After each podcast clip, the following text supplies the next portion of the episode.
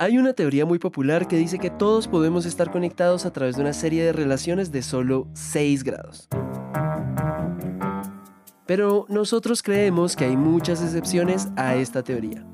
Pues existen muchas cosas en el mundo que por más distantes que parezcan podrían estar conectadas a 2 grados. Y así les suene como una locura, hoy vamos a descubrir que tienen que ver los videojuegos con la ciencia. Bienvenidos. Los videojuegos.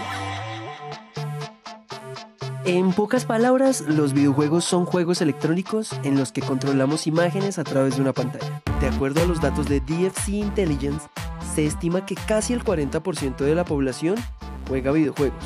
O sea, nadita más sino unas 3.100 millones de personas. Y ahora la maravillosa ciencia. Según Carl Sagan, científico pionero en la exploración de vida en otros planetas y asesor de grandes misiones de la NASA, la ciencia es una manera de interrogarse sobre el universo y comprender la humanidad. O sea, la ciencia es el trabajo de Sherlock Holmes, pero a la infinita potencia. Pues es como un juego de detectives en el que nos hacemos preguntas, observamos y experimentamos para encontrar respuestas sobre los misterios de la mente humana, los lugares en el fondo del océano en el que nunca ha estado un humano, los planetas fuera del sistema solar que podrían albergar vida y el universo en general. Pero entonces, ¿qué pueden tener en común los videojuegos con la ciencia? Para eso primero escojamos el personaje que nos va a ayudar en esta misión.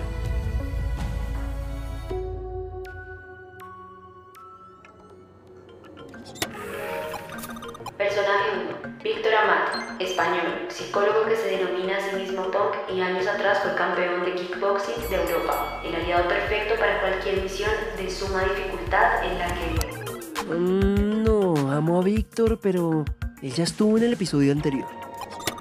Personaje 2, Javier Velázquez, colombiano. Si pudiese vivir en un videojuego sería Final Fantasy. Fundó su propia compañía de juegos de mesa llamada Azar Juegos y además de eso es un experto en gamificación y en su otra empresa, Free to Play, aplica la gamificación a cualquier tipo de proyectos. Hmm, ¿Qué opinan? Yo creo que Javi es la persona que estamos buscando.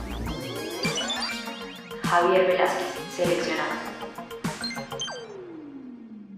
Y yo tengo que confesarte que si esta conversación fuera un juego, voy a compararlo con Pokémon porque pues amo Pokémon. Y me siento como en el inicio del videojuego cuando aparece el profesor Oak y te dice, mira, de esto se trata el juego, este es el mundo, tarará, tarará. Yo siento que tú eres como mi profesor Oak, ¿sabes? muy bien, muy bien. Entonces, como lo haría él en el videojuego, ¿me podrías ayudar a entender por dónde podemos empezar? Lo primero que hay que hacer es oprimir el botón Start. Ahí, ah, ese es el primer botón que hay que oprimir para arrancar el juego. El cerebro ante el juego aprende de una manera muy parecida a cómo aprende el científico. Cuando el científico arranca a solucionar un problema, lo primero que tiene que generar es una hipótesis. Yo empiezo a buscar información para tomar decisiones. Esas decisiones implican armar experimentos. Y entonces el experimento al final, ¿qué tiene que resultar? Tiene que resultar en retroalimentación. ¿Para qué? Si no me funciona, hacer otro experimento. Ese es el pensamiento científico en general. Cuando yo me voy a cómo aprende la gente a jugar un juego, el juego que me da, el juego me da las reglas de juego. Eso es lo que yo sé de base. Pero el juego nunca me dice cómo resolver el juego. En tu universidad, en el colegio, seguramente a ti tus profesores te decían, mire, así se resuelve, ahora inténtelo usted. En los juegos y en la ciencia, no. En los juegos y en la ciencia uno le dicen cuál es el objetivo, pero no le dan el camino al logro. El camino al logro parte de la creatividad humana. Cuando juegas Fortnite, el objetivo es sobrevivir en la isla. En League of Legends es luchar con tu equipo para destruir las bases enemigas. Y en este juego nuestra misión será descubrir lo que une a la ciencia y a los videojuegos. La gamificación. Gamificación para mí es un estilo de, disciplina de diseño. Así como existen diseñadores gráficos, diseñadores industriales, diseñadores textiles, diseñadores... También hay un tipo de diseñador que aprende de las técnicas del diseñador de juegos pero aprende también de psicología, de ciencias conductuales, de muchas otras partes para solucionar problemas del mundo, igual que un diseñador industrial, por ejemplo, pero fundamentado en el conocimiento que se ha adquirido de 50 años de diseño de juegos. La gamification, o en español, la gamificación, vendría a ser la aplicación de la dinámica de los juegos en un contexto nada relacionado con ellos. Pero para saber que estoy siendo claro, les voy a hacer una pequeña pregunta. ¿Cuál de las siguientes opciones podría ser un ejemplo de gamificación? A. Una aplicación de ejercicio en la que registras tus entrenamientos. B. Una página en la que puedes pedir domicilios y te ofrecen descuentos por ser un cliente frecuente. C. Una aplicación que te recomienda libros según tus gustos. Y D una tienda virtual que ofrece recompensas a sus usuarios por completar desafíos. Cuéntenos en los comentarios cuál creen que es la respuesta correcta. Y de paso, síganos en su plataforma favorita para que no se pierdan ninguno de nuestros episodios. Y si aún no saben la respuesta, tranquilos, todo bien, porque vamos a adentrarnos más en la gamificación, tomando como ejemplo un videojuego que ha marcado la vida de muchos de nosotros. ¡Let's go! Empecemos desde lo más básico. El nivel 1, en el que somos pequeñitos y descubrimos qué pasa cuando nos comemos un honguito o cuando nos metemos debajo de una tubería. Listo, nivel 1, ¿no? Entonces, como diseñador de juegos, uno que necesita que tenga el nivel 1, uno necesita que tenga el entrenamiento básico para que el jugador se acostumbre a la interfaz, a los controles y a los enemigos básicos. Eso es lo primero que yo necesito. Cualquier juego en el primer nivel le van a decir a uno cómo saltar, le van a decir a uno cómo escapar, le van a decir a uno qué enemigos se va a encontrar. O sea, yo, yo le diría a la gente, si va a aprender a utilizar gamificación a un nivel sencillo, empiece entendiendo la herramienta de los sistemas de retroalimentación. Ese es el primer poder. Y el enemigo son los sistemas de recompensa. ¿Qué pasa cuando Mario toca una moneda? O cuando nos caemos y perdemos una vida. Estamos recibiendo información de cómo progresamos en el juego, si estamos haciendo bien las cosas o si tenemos que hacer algo para mejorar. Esos son los sistemas de retroalimentación. Mientras que los sistemas de recompensas son herramientas que nos invitan a seguir jugando, como cuando cogemos una estrellita y nos sentimos invencibles y que nada nos va a parar. Entender eso es clave para que podamos avanzar al próximo nivel. Si uno llega al nivel 2, ¿qué es lo que tiene que empezar a mirar? En el nivel 2 uno tiene que empezar a hacer mapas motivacionales. Mapas motivacionales ¿Qué significa? Mapas motivacionales significa que yo tengo que entender que el ser humano es complejo y variado por naturaleza. ¿Qué es lo que hace el buen diseñador de juegos? Asume que tiene que atraer jugadores que les gusta el juego por razones diferentes. No es buscar la mecánica que le gusta a todo el mundo, no es eso. Es coger dentro de un juego y poner suficientes objetivos para que personas diferentes encuentren algo en el juego que los atraiga. Esta herramienta se conecta directamente con la ciencia, específicamente con la neurociencia, pues esta disciplina se encarga de comprender cómo el cerebro trabaja para procesar la información y controlar nuestras emociones. Entonces, al entender cómo funciona nuestro cerebro, podemos darnos cuenta que hay distintos tipos de motivación que varían según cada persona. Pero en idioma Mario Bros, ¿qué vendría siendo? Volvamos a Mario. Arrancamos ese juego y tú ves unas moneditas y esas moneditas están difíciles de coger. De pronto tú eres de los jugadores que dice, hasta que no coja esas monedas, no sigo adelante. Mm, sí, sí soy. Pero también tenemos otro tipo de jugadores, jugadores que son exploradores.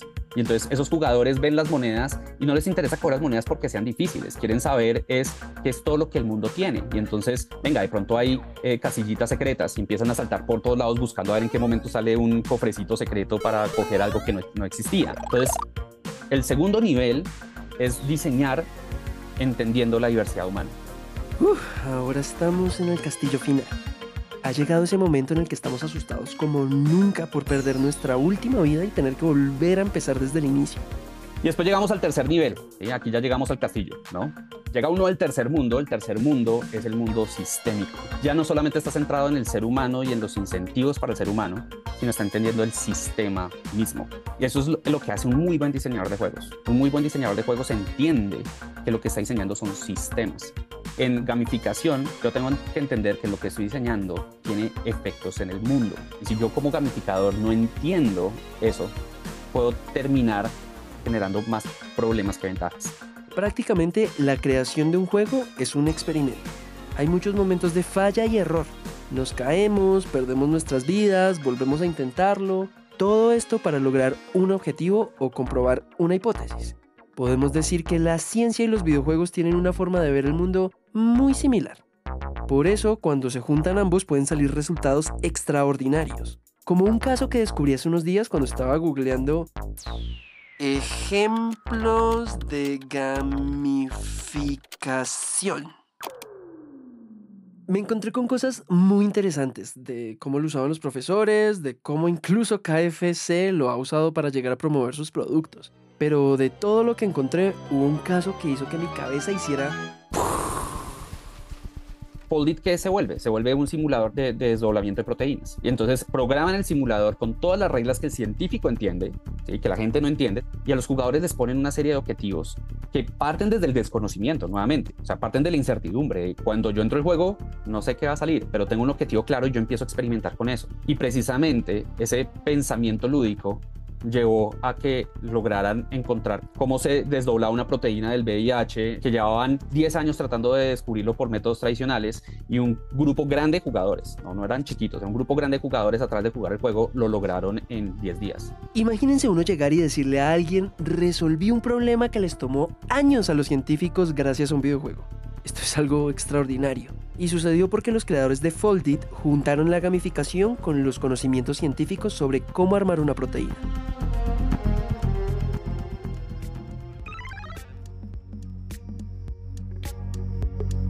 Hasta el momento nos hemos dado cuenta de la gran dupla que son los videojuegos y la ciencia. Así que guardemos la partida de este juego porque quiero contarles algo. Y es que conversando con Javi me dijo esto. He visto gente que, por ejemplo, trata de entender cómo maneja sus finanzas según cómo maneja el dinero en sus juegos. Porque hay gente que es supremamente despilfarradora en los juegos, mientras que hay gente que siempre piensa, tú en un juego ahorrarías plata para comprarte la mejor arma a pesar de que no te puedas comprar nada ya mismo, o tú si tienes plata te compras la mejor arma disponible con la plata que tienes ya mismo y después tratas de ahorrar para un arma mejor. Son dos estrategias económicas diferentes. Y esto me hizo pensar que muchos hemos aplicado la gamificación en nuestras vidas sin darnos cuenta. Por ejemplo, yo hace unos años decidí entrar en la vida fit y por supuesto ese no era mi primer intento. Pero ya estaba cansado con el hecho de siempre ir al gimnasio, pagar, ir juicioso el primer mes y después, bueno, ya muchos sabemos, no vi los resultados, me achanté y jamás volví. Así con varios intentos. Entonces cambié todo el sistema que tenía y creé uno nuevo, que al día de hoy sorprendentemente me tiene haciendo ejercicio absolutamente todos los días. Y todo este cuento es para decirles que podemos aplicar la gamificación en cualquier área de nuestras vidas. Así que prepárense porque vamos a terminar este juego con un mundo oculto, en el que se esconden tres claves de cómo gamificar nuestras vidas sin miedo al éxito. Pues si la ciencia lo hizo, ¿por qué nosotros no vamos a poder? Por ejemplo, hay, un libro que, de, un colombiano que se llama Guillermo Solano, que se llama Play Living, súper recomendado. Y él precisamente menciona qué es una apuesta en un juego y cómo una apuesta se puede traducir al mundo real, qué es hacer una apuesta en el mundo real. Pues si una apuesta es voy a invertirle una cantidad de recursos a una acción específica que puede no retornarme nada a cambio, ¿qué tipo de recursos y qué acciones específicas puedo hacer yo? En mi caso, mi apuesta fue ponerme serio con el ejercicio. Y sabía que para lograrlo necesitaba ciertos recursos, como dinero, ganas y obvio tiempo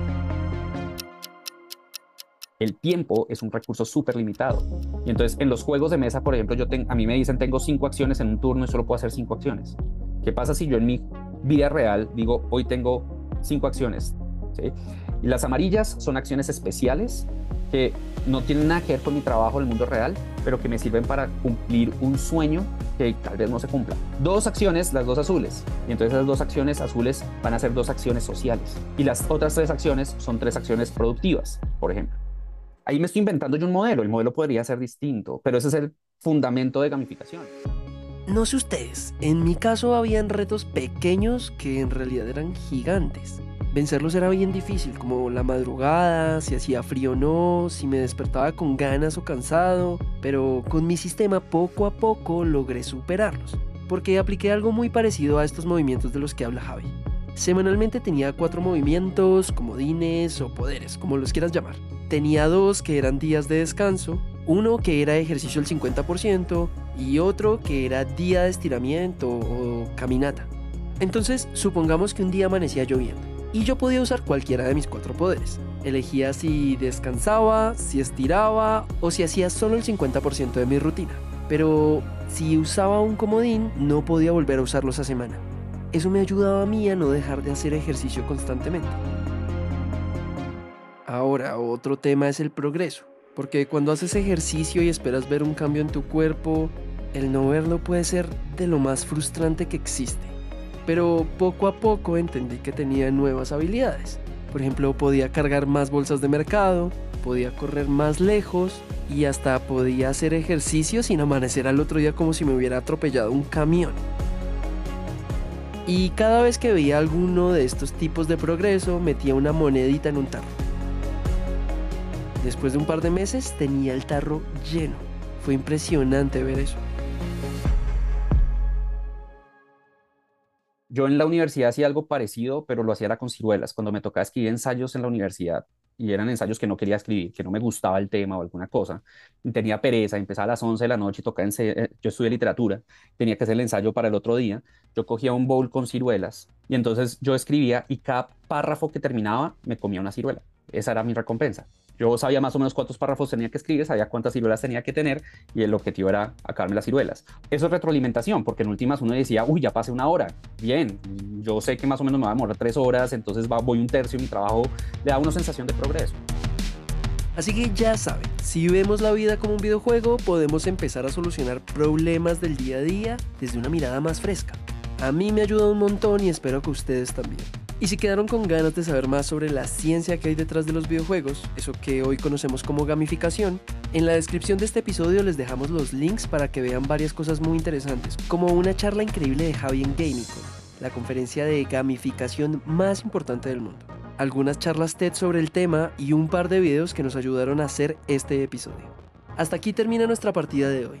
Y si al empezar creyeron que los videojuegos y la ciencia no tenían nada que ver, pues ahora saben que están más conectados de lo que parece.